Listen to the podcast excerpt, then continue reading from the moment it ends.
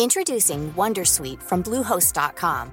Website creation is hard, but now with Bluehost, you can answer a few simple questions about your business and get a unique WordPress website or store right away. From there, you can customize your design, colors, and content.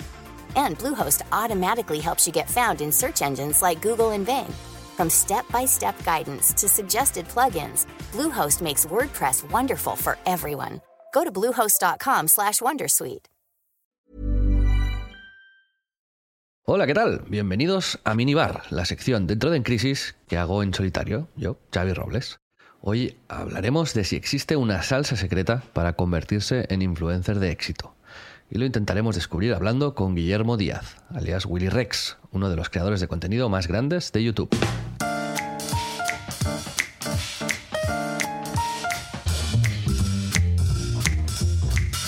Como sabéis, hace unos 10 años, junto con mi socio Jordi Torras, fundamos una agencia de representación de creadores de contenido que se llama Biz. Y uno de los procesos más complejos en mi trabajo era localizar a los creadores que iban a ser los referentes del futuro. Con la intención, pues claro, de hablar con ellos, de contarles lo que hacíamos y eventualmente intentar ficharlos como clientes. Lo que hacíamos en Biz, básicamente, y para ponernos en contexto, era ser sus representantes. Nos ocupábamos de llevarles la agenda, de conseguirles campañas de publicidad, los ayudábamos con sus inversiones y sus finanzas, les producíamos vídeos especiales. Quizás habéis visto alguno de los documentales que hemos hecho en Prime Video o para marcas como Dominos. En realidad éramos como un representante de, de un músico, de un deportista, pero en este caso con creadores de contenido. Y como os podéis imaginar, cuanto más grande era el influencer, mayor era la dificultad para contratarlo. Y esto era una gran parte de mi trabajo. Porque también había otras agencias que los querían fichar y porque sus exigencias, como es normal, pues cuanto más grandes eran, eh, más grandes eran también. Y ahí entramos un poco en el tema de hoy, que es si hay alguna manera de ver, de descubrir, de saber, de proyectar si alguien será un influencer de éxito, si triunfará, si su fórmula es efectiva. Hay varias opciones para fichar creadores de contenido, como decía. Una, por ejemplo, es ser una agencia suficientemente grande y atractiva como para que los más destacados quieran venir contigo. Es bastante más fácil de decir que de hacer, pero es la vía por la que nosotros en Biz tiramos. Éramos una agencia eh, con tanto prestigio que, que al final nuestro nombre ya muchas veces hacía el fichaje por nosotros. Pero ¿Qué pasaría si fuésemos capaces de contratar a los nuevos referentes del futuro antes de que explotasen? O mejor aún, ¿y si pudiésemos crear nuestros propios influencers desde cero y convertirlos en personalidades de éxito? No penséis en esto como un mundo distópico y loco, porque la claro ya que no, esto no, no quiero tirar hacia un futuro eh, a lo Blade Runner. Lo que quiero decir es que, eh, me lo invento, imaginad que estamos representando a una chica y a un chico que tienen poca audiencia, pero que creemos tienen también mucho talento. ¿Cómo les ayudamos a crecer para que triunfen? O también, imaginad que queremos crear un canal de cocina, por ejemplo, y contratamos a una persona que ha sido periodista mm, tradicional de toda la vida, ¿no? Tiene don de gentes, tiene desparpajo, tiene talento, pero tiene muy poca experiencia creando vídeos en internet y poca audiencia. Nosotros le ponemos la cocina, le producimos un programa y luego pues lo promocionamos. Pero para conseguir sponsors, marcas y al final trabajo necesitaremos, como decía, audiencia. ¿Cómo conseguimos esta audiencia? ¿Es posible, tan siquiera, empezar algo así de cero y conseguirlo? Podemos conseguir audiencia pagando, pagando anuncios, por ejemplo, ¿no? Pero no, no estoy hablando de esto, estoy hablando de tener audiencia orgánica, eh, tracción natural y una comunidad que se vaya creando con el tiempo y que el programa eh, se vaya viralizando y vaya creciendo. Es decir, ¿es posible esto? ¿Es posible empezar de cero y conseguir esto? La respuesta evidentemente es que sí. Lo que no está tan claro es cómo. Y eso es lo que intentaremos descubrir en el minibar de hoy. ¿Existe alguna salsa secreta para ser influencer de éxito? ¿Es posible replicar una serie de pasos para pasar de 0 a 100 de la manera más eficiente posible. Os contaré algunos de los experimentos que hicimos en Biz y para ello voy a llamar a Guillermo Díaz, Willy Rex, que tiene más de 30 millones de seguidores y mucha experiencia en todo esto. Pues para poner en contexto a la gente, Willy y yo hemos trabajado juntos muchos años y seguimos trabajando juntos. De hecho, nos conocimos cuando... En Suecia nos conocimos en un evento de Electronic Arts. Del con mucho frío y, me acuerdo además, ¿eh? estaba ahí caminando, hablando por, encima de un puente, no sé qué. Y ese es el primer momento que tengo de, ti y que eras amigo de, de. Sí, sí, sí. Con Alesby creo que habíamos ido a L3 o habíamos hecho alguna cosa. Y, y ahí yo te vi grabando con una GoPro. Me impactó mucho porque, claro, yo iba ahí tomando notas, escribiendo mi libreta, y tú decías, estábamos todo el grupo de periodistas y de repente te apartabas, bajabas ahí al lado del río o lo que sea para tener un fondo un poco más bonito y te ponías a hablar de, lo que acabamos de ver en, la GoPro. Y, ahí es donde nos conocimos. Y luego la cena nos sentamos juntos y ya pues empezamos a hablar y, y empezamos a darnos consejos, ¿no? Yo más quizás de negocio, porque en esa época tú simplemente creabas contenido y, tú a mí, pues de crear contenido, porque tú ya estabas viviendo en el futuro en ese momento. sí, de hecho me, acuerdo que en aquella época, o era como un momento muy casi de, pelea, ¿eh? o sea, tú fuiste de hecho como el, primero, o bueno, casi diría que el único que, se nos acercó a nosotros, ¿no? Como youtubers que, que no teníamos, o sea, teníamos muchos muy buenos números y teníamos mucha audiencia, pero las marcas y la gente de, bueno, del mundo de los videojuegos como que no nos tenía en cuenta y la gente que había estado siempre, creéis vosotros, ¿no? Del mundo de pues revistas, blogs, páginas web y demás, como que no les caíamos nada bien, ¿no? Y tú fuiste el único que, que no nos fue hostil. Yo creo que por eso principalmente fue por, por la razón de, Y simplemente la curiosidad, ¿no? Entiendo por, por tu parte de decir, a ver, ¿qué están haciendo estos chicos, no? Y, y, nadie había tenido este punto de vista. Todo el mundo era esto no tiene valor, no sé qué, y nosotros teníamos muchas menos herramientas que las que teníais vosotros. Os enviaban los juegos antes, teníais la consola que os podían llevar los juegos antes de que saliera, o sea, una locura. Sí, sí, o sea, lo primero que me, con lo que me quedo es que no me pillasteis porque fuese bueno, sino porque era el único. El único bueno. y, pero lo segundo, sí, sí, es verdad, yo lo he contado ya alguna vez, ¿no? Que mm, esto y, es relevante para, el tema del programa de hoy, eh, es cierto, ¿no? Una gran parte de la prensa tradicional no veía con buenos ojos esto, no sé si porque lo veía como una amenaza, no sé si porque no le veían un valor, no sé si porque veían más valor en lo que hacían ellos y ellas, pero efectivamente eh, se, se hizo un vacío hacia el primer movimiento que hubo en YouTube en España y ni empresas, ni grupos de comunicación, ni periodistas, solamente la audiencia. Pero, mm, bueno, teníais lo más importante en realidad.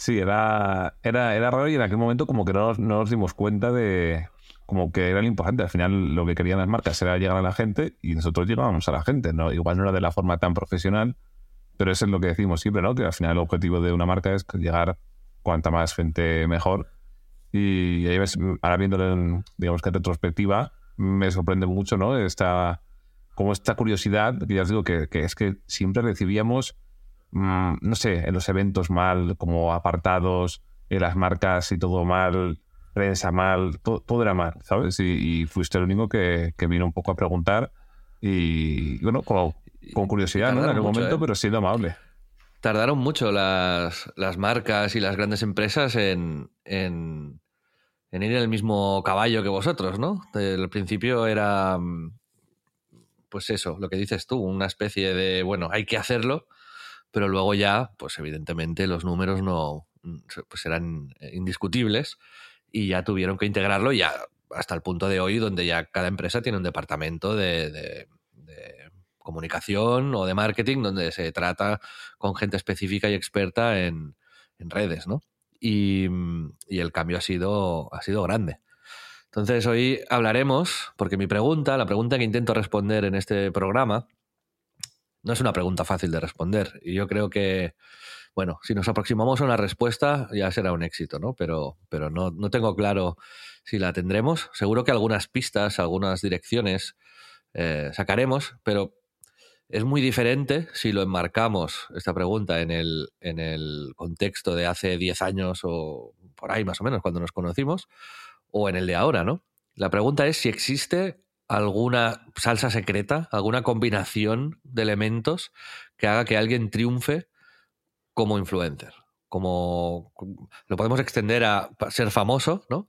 Pero mm, ser famoso al final mm, creo que se nos escapa. Vamos a, vamos a lo nuestro. Triunfar en redes, triunfar como comunicador o comunicadora, tener una base de seguidores y seguidoras que te apoyen y estén contigo. Y yo te quería hacer primero la pregunta general, a ver si tienes una respuesta rápida, y después voy a ir investigando sobre esto y al final la volvemos a intentar responder entre los dos. Vale, vale, porque tiene... O sea, la, respuesta tiene como muchos matices, ¿no? Lo, lo principal es, yo creo que no hay una respuesta, digamos que muy clara, y no sabría decirte cuál es, digamos que el éxito, la receta. Pero sí que te puedo decir que en el caso de eh, mucha gente cuando ha triunfado y eh, digamos que en redes sociales o cuando me pasó a mí en, mi momento hace 10 o 12 o 13 años, digamos que siempre se han dado las mismas circunstancias, ¿no? Y es, ahora mismo ya sabemos que hay pues, está el algoritmo, ¿no? Esto que es lo que quieren las redes sociales y creo que hay una parte muy grande de suerte. Os explico, os explico mi caso para que veáis qué es lo que ocurrió, ¿no? Al final yo creaba contenido como igual que mucha otra gente pero otra gente creaba contenido, imagínate, ¿no? Montajes, mis mejores eh, kills, ¿sabes? Las mejores partidas que hacía, eh, todas condensadas con música en tres minutos. ¿Qué es lo que ocurrió? Que yo en mi caso hacía, digamos que como comentario, eh, contestaba a la gente, había como esta especie de, em, como, bueno, una comunidad que había, ¿no? Una relación entre la gente que me veía y yo, porque había, había comunicación, cosa que pues, solo ponías música en un vídeo y no ponías tu voz, pues era más difícil. Yo esto lo hacía porque me apetecía, no sabía ni, ni el por qué, ¿no? Simplemente pues me dio por hacerlo y ya está. Pero coincidió que en ese momento el algoritmo lo que más predominaba era que YouTube quería que la gente estuviese dentro de la plataforma, que también lo quieren a día de hoy, ¿no? Pero en aquel momento ellos pensaban que lo ideal era que hubiese pues una comunidad, ¿no? Entonces promocionaron, pues dijeron, venga, vamos a poner una pestaña dentro de youtube.com que sea el vídeo con más likes y el vídeo con más que más veces ha sido dado favoritos y el vídeo que más ha comentado para fomentar esta comunidad, ¿no? Y justo mi contenido era el que creaba eh, todo esto. Este era el que tenía como toda esta receta de, pues, el que tenía más comunidad. Yo entraba a youtube.com y estaban mis vídeos. Entonces ahí me conoció mucha gente y dio pie a que la gente me conociese, pero fue suerte, fue, como yo siempre digo, y para resumir un poco, es que tu contenido justo se cruce con, si fuese una gráfica, que tu contenido que estás haciendo se cruce con lo que la plataforma en ese momento quiere, en la que tú estés. Si es TikTok, ahora quieren vídeos de más de un minuto, pero menos de tres, y que sea entretenido si la gente ve al máximo. Pues tienes que hacer ese contenido. Si justo coincide que tú haces ese contenido, pues ahí está. Entonces es un poco lo que yo he visto que, que tienes que tener también ese toque de suerte junto con el contenido que tú creas. ¿Qué opinas tú?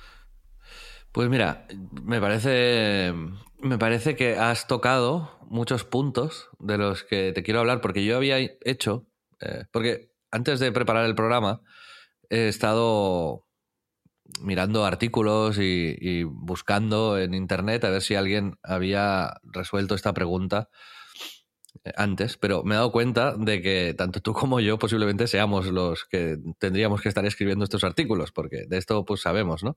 Con lo cual he dicho, bueno, pues voy a tirar de mi experiencia a ver qué, qué diría yo aquí, ¿no? Y entonces he hecho una lista de componentes, de categorías, que creo que, que afectan, eh, son ingredientes de esta salsa secreta, y creo que no hay efectivamente una receta exacta, ¿no? No, echas todos los ingredientes y siempre sale ketchup. A veces sale ketchup, a veces sale mayonesa, a veces sale mostaza y a veces sale la salsa Worcester esta, que es la que más me gusta a mí. Pero si quieres, repasamos la, lista esta de componentes y verás que hay varias de las cosas que has dicho, que unas están en una categoría, otras están en otra, y a ver si, si añadimos o no añadimos alguna categoría más, ¿vale? La primera que he dicho es de formato y contenido. Es decir, encontrar un formato de éxito, encontrar la duración perfecta, los temas adecuados, los títulos perfectos, la producción, la imagen y en resumen también encajar con el algoritmo. ¿No? Que esto no sé si sería una parte más técnica, podríamos decir, o de análisis, ¿no? Quizás podríamos hacer una categoría que fuese análisis, ¿no? Eh, de la plataforma. Pero al final vimos como creadores de contenido como Vegeta en su día creció de una manera loca también porque empezó a hacer vídeos muy largos y de repente YouTube quería que la gente estuviese mucho tiempo en la plataforma y premiaba esos vídeos largos. Eh, había otra época en la que había gente que hacía mucho clickbait porque YouTube premiaba que tú saltases, eh, o sea, que tú clicases en, todos los vídeos de este eh, grupo de creadores, ¿no? Y efectivamente, las necesidades del algoritmo han ido determinando el contenido adecuado en cada momento. Así que, que, sí, podríamos decir análisis y formato, ¿no? Podría ser, quizás. Sí, totalmente. O sea, de hecho, esto, mira, ahora lo, lo comparaba cuando estaba este fin de semana en, las motos, ¿no? Y, y, algún amigo que corre, que corre en, las motos, yo le decía, pero toda esa tecnología que hay a día de hoy, porque tiene no sé cuántos botones, terminan y está ahí todo gráficas, hay más ingenieros ¿sabes? Gente que está mirando y, digamos que informáticos, gente que está mirando e interpretando datos, que mecánicos, que es muy curioso, ¿no? Yo decía, pero esto pasaba cuando tú empezaste en las motos y me decía, no, no, que va, no había ni casi ni, tecnología, ¿no? Pues esto era un poco cuando yo empecé, o sea, no había tanto análisis, ¿sabes? No había, simplemente hacías el vídeo y tenía suerte porque coincidía un poco con esto. A día de hoy, ¿qué es lo que sí que mm, tienes que pensar? Pues, ¿cuál es el mayor interés de la plataforma en la que vas a crear contenido, ¿no? Creo que está muy claro y es que todas las plataformas quieren que cuanto más tiempo esté en su plataforma, pues mejor para ellos porque monetizan más, tienen más audiencia, bueno, ya sabemos.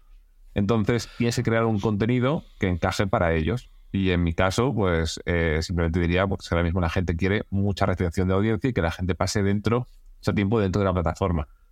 Eso significa que tienes que hacer que tus vídeos sean entretenidos, pero sobre todo no que duren mucho y dices, bueno, hago un vídeo de 5 horas y ya está. No, porque también penaliza el que la gente, digamos que no haya visto esas dos horas y media.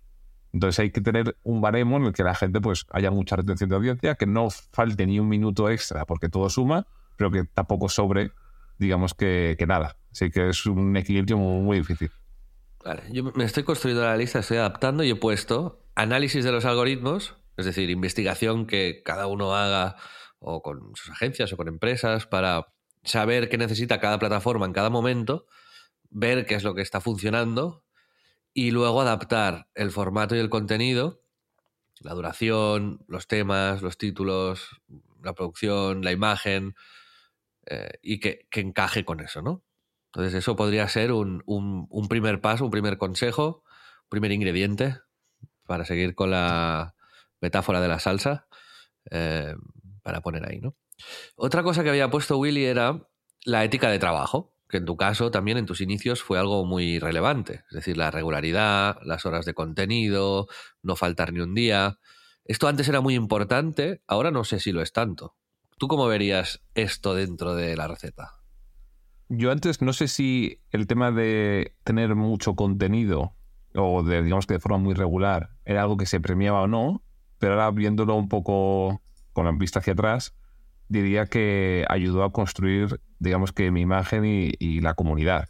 Es decir, el que la gente que te esté siguiendo tenga esa confianza ciega en que va a haber un vídeo. No sé si te pasa, pero cuando tú tienes, yo qué sé, un vídeo de YouTube que te gusta mucho, un creador de contenido, y vas a ver ese vídeo porque sabes que todos los martes sube y ese martes no ha subido o ha subido más tarde, pues ahí me has fallado, ¿sabes? Entonces, esta confianza durante cinco años o tres años que ya tenido una racha que me hayan estado viendo y no te haya fallado, ahí me ayudó, ¿sabes? Un poco a construir más la imagen, más que incluso a el algoritmo. No sé si el algoritmo me beneficiaba o no. Pero yo creo que fue más eh, esa confianza que, que teníamos de que la gente sabía que podía contar conmigo como si, no sé, ya me tenían como un amigo, ¿no? Pues saber que, oye, no me vas a fallar. Y creo que esto ha sido como muy importante, vaya. De hecho, esto se relaciona eh, con otra categoría que tengo, que es la de empatía y personalidad, pero mm, un pequeño apunte. En esto, creo que en YouTube al principio era relevante por los motivos que tú dices, efectivamente, pero ahora con Twitch y con los directos todavía es más evidente, ¿no? Hasta el punto de que a mí me parece incluso exagerado la exigencia que, mm, especialmente para, para los creadores y creadoras más medianos y pequeños, si quieren ganarse un sustento en, plataformas de live streaming, tienen que estar muchas, muchas horas cada día y, fallar poco, irse poco de vacaciones y, estar ahí de manera muy constante porque es una una pelea a muerte por el por la suscripción de Twitch, básicamente. Sí, yo creo que lo de lo que estamos viviendo a día de hoy, o sea, de estos últimos 13 años, es el peor escenario en el que, en el que hemos estado como creadores de contenido. O sea, hemos perdido el tener que subir un vídeo cada día, que era bastante esclavo, ¿no? Vamos a decir en, en mi caso, porque, bueno, durante el día y los años te pasan cosas y no fallar ningún día, pues no es fácil, ¿no? Pero bueno, aún así, digamos, subir vídeos eh, con cierta regularidad era un compromiso importante. ¿Qué es lo que pasa? Que ahora estamos con los directos, es decir, ya antes se podía ir cinco días de vacaciones y si dejaba antes cinco vídeos preparados, ¿no? Pero ahora irte cinco días y perder cinco días de trabajo, o sea, es, es un extremo que no tiene ningún sentido. Encontrarte mal porque te encuentras mal, eh, estar, digamos que a este nivel de exigencia, porque no es lo mismo grabarte un vídeo, igual tardabas una hora, ponle, o media hora si tenías suerte, o, dos horas, que tener que estar en directo tres, cuatro, cinco, doce horas cada día.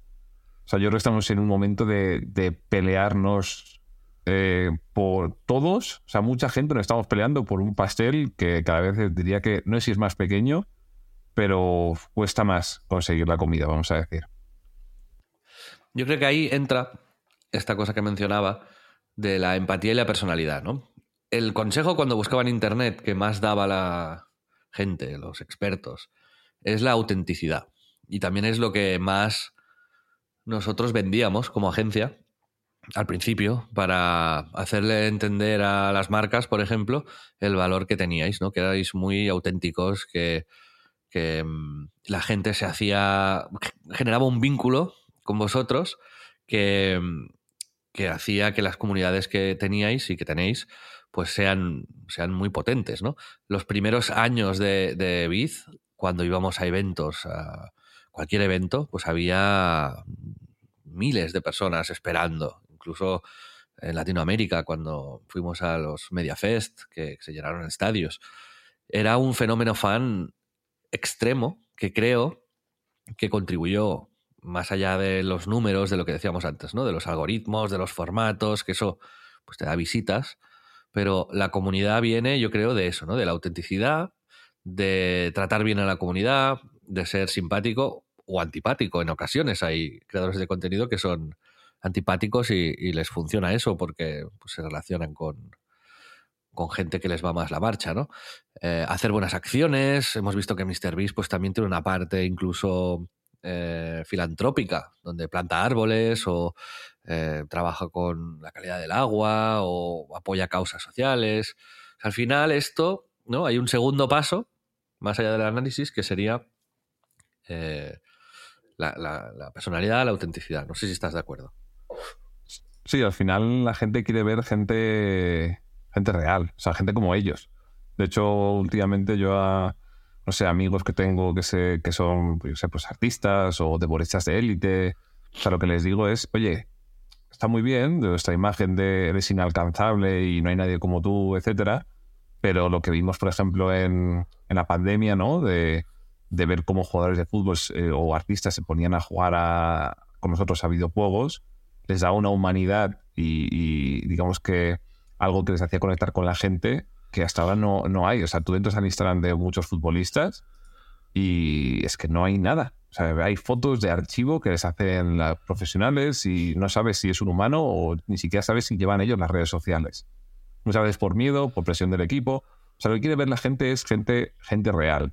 Y en este caso, pues a nosotros nos ocurrió que, pues al final, después de estar tantas horas en directo, tantos cientos de vídeos y miles de vídeos, pues no había forma de falsear eso, ¿no? La gente te coge este cariño y al final es simplemente por, por, por cuestión de volumen, ¿no? De cantidad de horas que han estado contigo, no hay mucho que, que puedas esconder tampoco. O sea, es como hay y por eso hay algunos creadores que caen mejor o que caen peor, o cada uno tiene su, su nicho y, hay gente que cae mejor a más gente y gente que cae mejor a, un grupo más, más pequeño. Sí, yo estoy, estoy de acuerdo. Y hemos visto algunos casos, por ejemplo, eh, hay tres actores que hacen un podcast que se llama Smartless. Son tres actores de mucho éxito, que es Will Arnett, Jason Bateman y Sean Hayes, que pues habían trabajado en la industria del cine tradicional toda la vida y en la pandemia empezaron a hacer un podcast así como amigos. Y ahora esto ellos lo, dicen constantemente, es, el podcast, si no el más escuchado del mundo, uno de los más escuchados, que es el proyecto de más éxito que han hecho nunca, ¿no? Que han, han sabido capitalizar esta imagen que dices tú de inaccesibilidad, de, estar en un mundo muy exclusivo, y lo han llevado al gran público. Y, y, ejemplos como estos, pues tenemos varios, pero no muchos. Y también quizás esto es debido a que en industrias muy establecidas, ¿no? Como la del deporte, la de la música, la de, mm, no sé, la alta cocina, etcétera, los equipos con los que suele trabajar esta gente son equipos también muy tradicionales, ¿no? Que no saben muy bien cómo moverse con redes y, no acaba de funcionar, ¿no? Pero, pero sí que hemos visto también en, creadores de música, por ejemplo, como Bad Bunny, que cuando se ponen en redes, esto les ayuda a definir de una manera mucho más clara y que conecta mucho mejor con las audiencias. Uh, cuando tienen esta empatía, esta conexión con la realidad, cuando actualizan, cuando son más cercanos, ¿no? Así que quizás sí que también sería todo esto un componente importante para desarrollar más esa parte de comunidad, ¿no? Porque, Willy, nosotros cuando veíamos los datos de visitas, había datos que eran eh, que deseo, digamos, ¿no? Que venían porque la gente buscaba en, el buscador reacciones a mm, caídas, por ejemplo, y te salía el tuyo y salían 20 más, pero luego hay gente que viene específicamente a tu canal y que son los que entran a verte a ti, ¿no? Entonces, quizás al principio uno empieza con los. Eh, intentando conseguir visitas eh, genéricas y luego ya ah, la aspiración es, que cada vez más entren tus suscriptores recurrentemente a, ver lo que haces, ¿no? Y eso es lo que lleva a esto. Sí, yo creo que a día de hoy, o sea, algo que estoy pensando los últimos, los últimos meses, vaya, es como que primero lo que tiene que hacer la gente es empezar a crear contenido, ¿no? Y no tienes que ser tampoco, digamos que alguien que digas, no, es que a nadie le va a interesar lo que yo hago. O sea, hay un grupo de gente, o sea, en el que, de hecho, recuerdo que esto, la primera vez que lo escuché, me lo, me lo dijiste tú, que era como, creo que va a haber muchos microcreadores de contenido porque va a haber muchos nichos. Antes había poca oferta, vamos a decir, y para estábamos, invento, 10 creadores de contenido y de entretenimiento, pues solo había videojuegos. Pero poco a poco, pues al que le gustaba, yo qué sé, Mm, cocinar, le gustaba la música y le gustaban los videojuegos, pues su única alternativa era videojuegos. Pero ahora tienes canales que tienen cocina, tienes a gente que te enseña a componer, si quieres, a componer con instrumentos de cuerda, componer con piano. Es decir, hay tantísima oferta que es muy difícil llegar a una gente como muy grande, ¿no? Y al final yo creo que estos nichos pequeños eh, son al final los, mejores. También se monetizan mucho mejor porque sabes exactamente qué tipo de gente te sigue, o sea, creo que cualquiera a día de hoy tendría que crear contenido de alguna forma. O sea, si tienes, yo, qué sé, aunque seas, yo qué sé, es hay gente que se dedica a limpiar casas y en TikTok lo petan. ¿Sabes? Yo sigo a, un par de personas que se dedican a limpiar casas y es la leche como explican. Ostras, pues aquí pongo y me, y me dedico a poner, pues yo qué sé, la muesca esta de pato eh, porque le gusta mucho a mis clientes. Otro te dice que cómo limpia los jardines. Es decir, hay tantísima oferta que creo que todo el mundo que quiera vender algo debería de crearse o un podcast o en Instagram o YouTube o empezar en TikTok. O sea, creo que sirve para todo. Es que lo vamos a empezar a ver y ya se ve. Cuando, por ejemplo, imagínate que eres un actor de cine, por muy bueno que seas, si ya de repente tienes un millón de seguidores en vez de tener 100.000, pues la empresa que te va a contratar te va a decir, oye, es que este tío ya tiene un millón de personas a las que va a llegar gratis, entre comillas, ¿no? Pues elijo al, al del millón. Entonces, esto multiplicado un poco a todos. Te contratan para ser, yo qué sé, jefe de marketing y tienes ya 5.000 seguidores, pues oye, esto que nos llevamos, ¿no? Como, como empresa. O sea que al final creo que cualquiera tendría que estar casi creando contenido. ¿Qué opinas tú?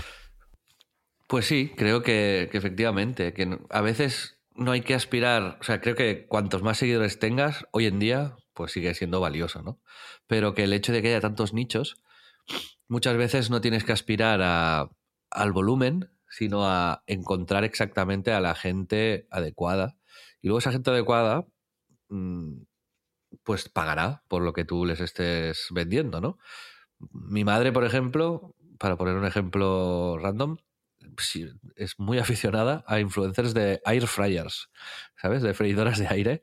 Y le gusta una específicamente y, le escribe y, le contesta a la, señora y, como... Bueno, pues es como un ultra nicho, ¿no? Alguien que solo hace reviews de, de, air fryers. Y mi madre pues se ha acabado aficionando a esto y, ve recetas del air fryer y, luego cuando se tiene... Ahora por Navidad me ha pedido una específica. Entonces, la persona esta de los air fryers no, no tiene una base de seguidores extrema, pero, pero si tienes 2.000 personas muy interesadas por esto, pues si luego tú vendes un libro de recetas, pues posiblemente te lo compren.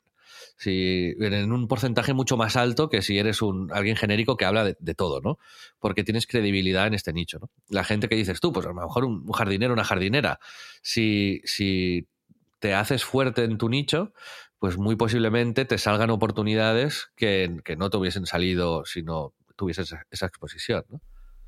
Totalmente. O sea, y al final tienes que ser consciente de que es eso, que con mil personas ya puede te dar incluso para vivir, o aunque sea, ¿sabes? Como tu hobby te sacas un dinero. Si lo que dices de air si de repente te dicen, oye, mira, pues yo utilizo este, este aceite en spray porque me va muy bien, o esto para limpiar mi air fryer y, o esta funda para que no se me no se me ensucie cuando limpio la casa.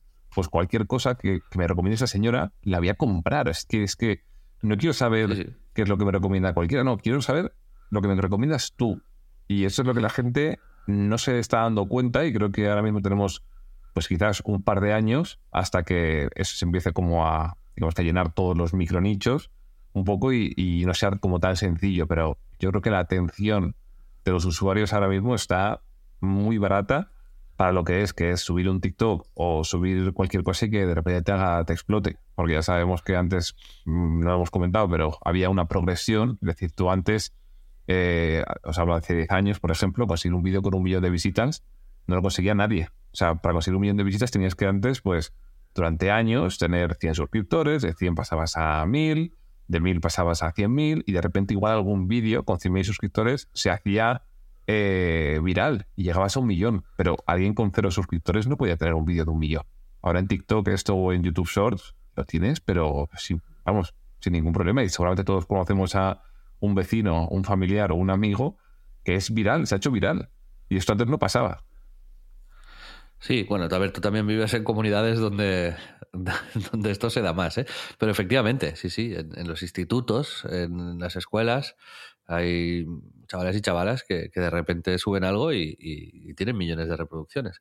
El paradigma ha cambiado porque, sobre todo, creo que TikTok y ahora Instagram ya no te piden seguidores, no te piden hacer el grindeo este, ¿no? durante años y años y años de acumular suscriptores a los que enseñar luego tus vídeos, sino que es el propio algoritmo el que enseña un contenido a 100 personas, por decir algo. Estas 100 personas mm, interactúan con este contenido, contenido y si un porcentaje elevado demuestra, por ejemplo, dándole like o compartiéndole compartiéndolo, pues que este contenido es relevante, tú puedes tener cero seguidores, pero que el propio algoritmo decida que tu contenido es bueno y lo vaya enseñando más y más y más y más y más y se viralice. Entonces sí que es verdad que el, la, la barrera de entrada es muchísimo más baja ahora mismo. Exacto. Y de hecho, sí, podemos contar incluso el, el, ejemplo, ¿no? De hace unos años, cuando estaba Fortnite en su boom, ¿no? De hace cuatro o cinco años, decidimos montar, o sea, junto con la agencia y, yo, montamos como un equipo de creadores de contenido que eran más pequeñitos, que igual, no sé, tenía 100 viewers de, media, ¿no? 100, 100 digamos que visitantes concurrentes. Y, empezamos, por ejemplo, a, promocionarlos y con varias estrategias y demás. Y bueno, subió un, un poco la cosa, pero no llegó ninguno a explotar. Es decir, un poco si tuviésemos la receta secreta, ¿no? Vosotros como agencia de cuál va a ser el siguiente creador que lo va a fichar, pues me es mucho más barato ficharlo con mil seguidores que ficharlo con, con un millón, ¿no? Al final. Y, Exacto. O sea, cuesta mucho, cuesta mucho encontrar esto y es una mezcla de, muchas cosas. Y no es que la gente piense, no, es que si no conozco a nadie famoso, es que no tiene nada que ver. O sea, puede ayudarte y también te puede herir, también puede ser... Ahora, ahora no tiene tanto que ver, antes yo creo que sí. Antes. sí. Me he dejado una categoría todavía. Bueno, me he dejado dos. Una es suerte e intuición, que me la he apuntado porque lo has dicho tú. Y la otra era contextuales, es decir, el grupo de amigos que tengas, una promoción específica de que salgas, por ejemplo, en la portada de Twitch o de YouTube o lo que sea, eh, una viralidad muy concreta, o sea, haces un One Hit Wonder, ¿no? Y el otro día estaba viendo el caso de una chica que hizo una receta de cocina y tenía mucho flow y iba como la edición era muy rápida eh, tiraba tal hacía como la peineta a la cámara como iba tatuada y pasó ganó un millón y medio de seguidores en una semana porque bueno hizo algo que conectó con la gente y, ahora solo hace eso que lo veo un poco a mí ya es como ostras está intentando replicar constantemente ese, ese hit, ¿no? Pero bueno, el, contexto, básicamente, el, también el, medio en sí, que de repente pues coincida eh, una temática que está de moda con lo que estás haciendo. A veces hay, hay movidas de estas que, ayudan a hacerte famoso, ¿no? Pero volviendo al, caso de, esto que hicimos, ¿no? Que fue un, experimento, básicamente. Eh, nosotros yo creo que aplicamos muchas de las cosas que, que hemos hablado hoy, y sin embargo, eh, tampoco es que despegase a lo loco, ¿no? Porque eh, tuvimos ética de trabajo, es decir, había un horario que estaba era además público y la gente lo podía ver, había unas horas de contenido mínimos al día, había personalidad, autenticidad, se trataba bien a la comunidad, éramos simpáticos, eh, bien, creo que, el grupo había, tenía buen rollo, por lo menos al principio estábamos bastante al tanto de, lo que estaba de moda, que en ese caso era Fortnite. Era hacíamos directos, hacíamos live streaming, una duración adecuada. Eh, eh, y luego, a nivel contextual, lo relacionamos contigo para que tú les dieses un, empujón, ¿no? Pero a pesar de ello, quedó a medias, no, no cuajó. No, no era raro. Es que es lo que te decía, que de hecho ellos jugaban mucho mejor que yo al Fortnite. O sea, era como todo perfecto, ¿verdad? Y, y de alguna forma, pues al, final, pues no, no llegó a cojar. Por eso decimos que el tema de, la suerte, pues está ahí. Y hay un factor humano quizás, o, no sé muy bien cómo funciona, que, que, la gente aprecia, ¿no? Y al final yo lo que siempre digo es, oye, empieza a hacer vídeos ya. Y aunque, tengas una, aunque no tengas ni, ni nombre de tu canal, no tengas ni logo, da igual. O sea, empiezas, empiezas sin nada, ¿sabes? Porque tus primeros 50 vídeos van a ser malísimos y no pasa nada. Y cuando los veas dentro de un año vas a decir, qué vergüenza. Pero si esos 50 vídeos no podrías haber hecho tus vídeos que haces ahora, que son mucho mejores. Entonces, mi consejo es empezar. Creo que acabas de dar, Willy, con, con la mejor respuesta posible para este, para este episodio, ¿eh? Porque lo que has venido a decir, más o menos, es podemos darte unos consejos generales, que por cierto nos hemos dejado también habilidad y maestría hay, gente que es muy buena tocando la guitarra o tal, ¿no? Eso también puede ser un motivo para viralizarte, ser especialmente bueno o buena en algo. Pero lo que tú decías es, si lo he entendido bien, nosotros te podemos dar unos consejos en base a la experiencia que hemos tenido, pero te estamos dando pues sal, pimienta, aceite, agua, tal, y no no hay una salsa específica que vaya a salir que sea la del éxito, sino que quizás cada uno tiene que encontrar su propia salsa. ¿Sabes? Que, que, la salsa del éxito es, es, la tuya. O sea, que tú tienes que coger estos ingredientes, mezclarlos a tu manera e ir probando poco a poco si está buena, si funciona, si, si va bien. O sea, no, no hay que buscar una salsa universal, sino que hay que buscar una salsa específica para cada persona. Totalmente. O sea, al final, pues es empezar y eso es lo que, lo que os digo, que es que en los primeros 10 vídeos probablemente no lo vaya a ver nadie. Y otro lo vea una persona y se suscriba y luego pues se vaya. O sea, pero hay que, hay que empezar.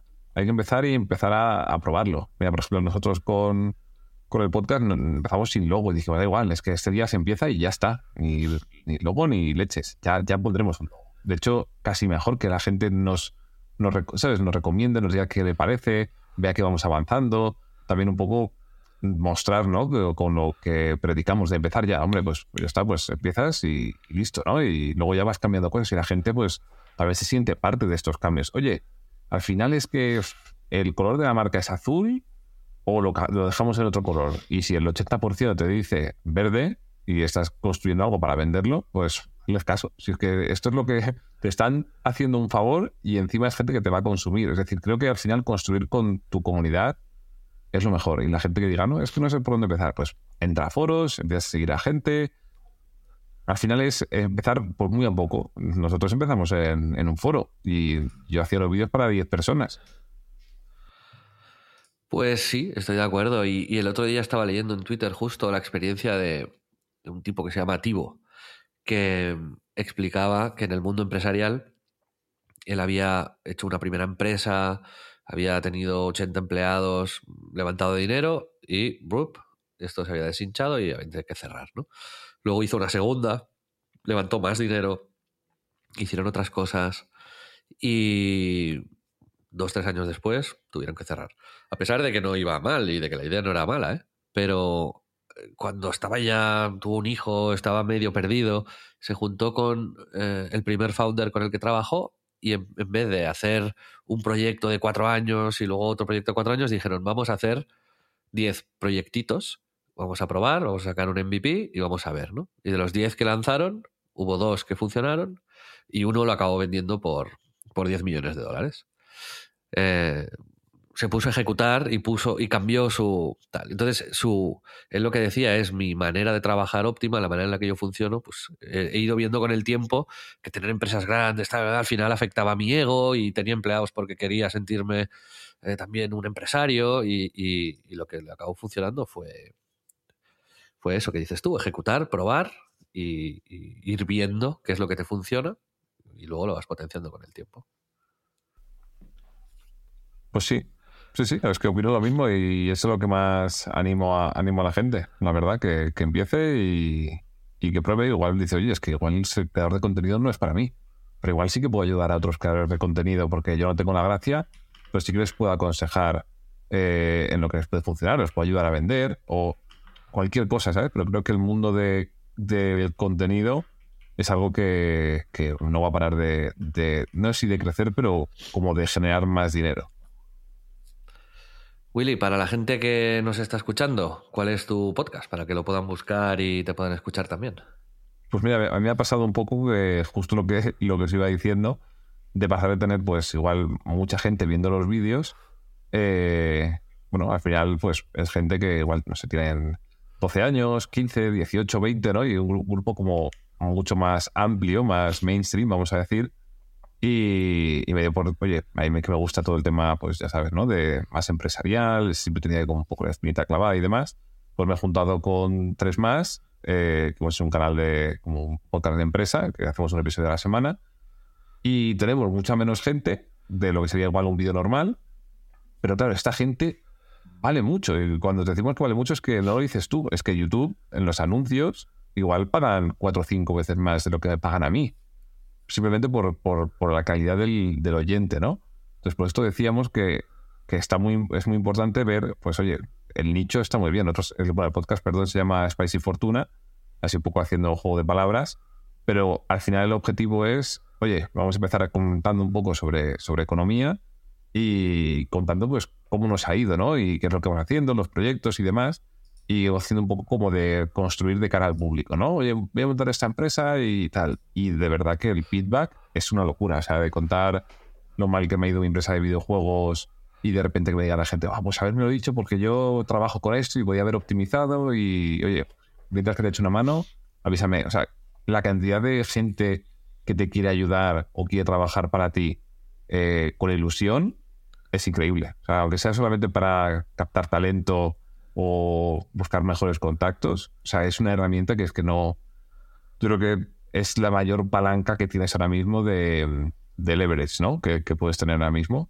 Así que recomiendo a todo el mundo que se ponga a crear contenido de lo que más le guste, incluso sin ser expertos. O sea, no hay nada más bonito que ver a alguien cómo empieza de cero a cocinar y demás, y luego la gente te coge cariño, te quiere enseñar, oye, prueba esta receta, oye, pues esa esa sartén que tienes igual no es tan buena, prueba, prueba esta otra.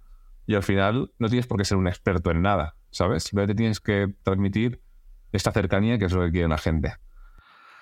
Bueno, Willy, pues muchas gracias por mm, tus consejos, tu experiencia. Yo creo que va a ser un capítulo muy interesante. Yo me quedo con, con esa reflexión final, ¿no? Que haciendo una analogía ya no con la comida, pero sí con las casas.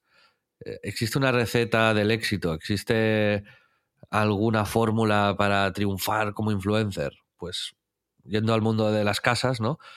Quizás no es adecuado intentar hacer un piso y luego un piso modelo, ¿no? Un piso principal de muestra y luego intentar que todo el mundo viva en este piso. Sino que habrá alguien que le gustará mucho este piso, habrá otro que querrá una casita apartada en la montaña, habrá otro que querrá compartir piso, habrá otro que...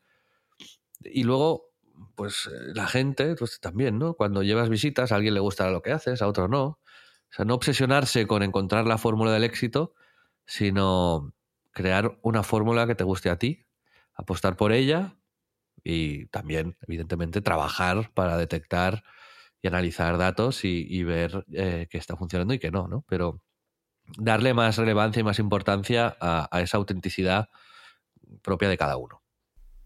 Exacto. Muy bien, pues oye, ya nos veremos en otra ocasión si nos surgen eh, dudas y os animo a todos a que escuchéis el eh, o veáis el podcast de, de Willy, Spicy Fortuna, con un 4. O sea, es Spicy 4 Tuna. Adiós, Willy. Adiós, Xavi.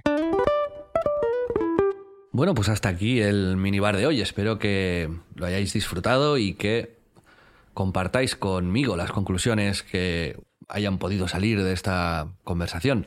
Mi handle en X o en Twitter es Xavi Robles, todo junto.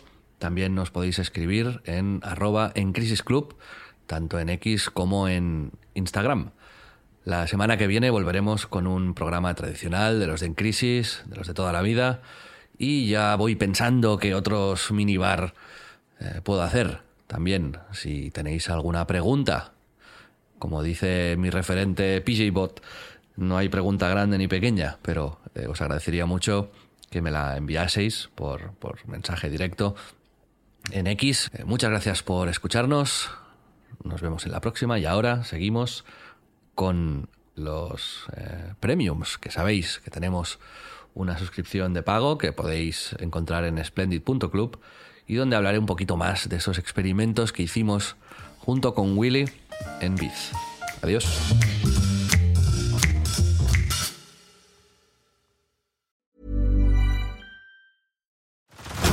Head over to Hulu this March, where our new shows and movies will keep you streaming all month long. Catch the acclaimed movie All of Us Strangers, starring Paul Mescal and Andrew Scott. Stream the new Hulu original limited series We Were the Lucky Ones with Joey King and Logan Lerman.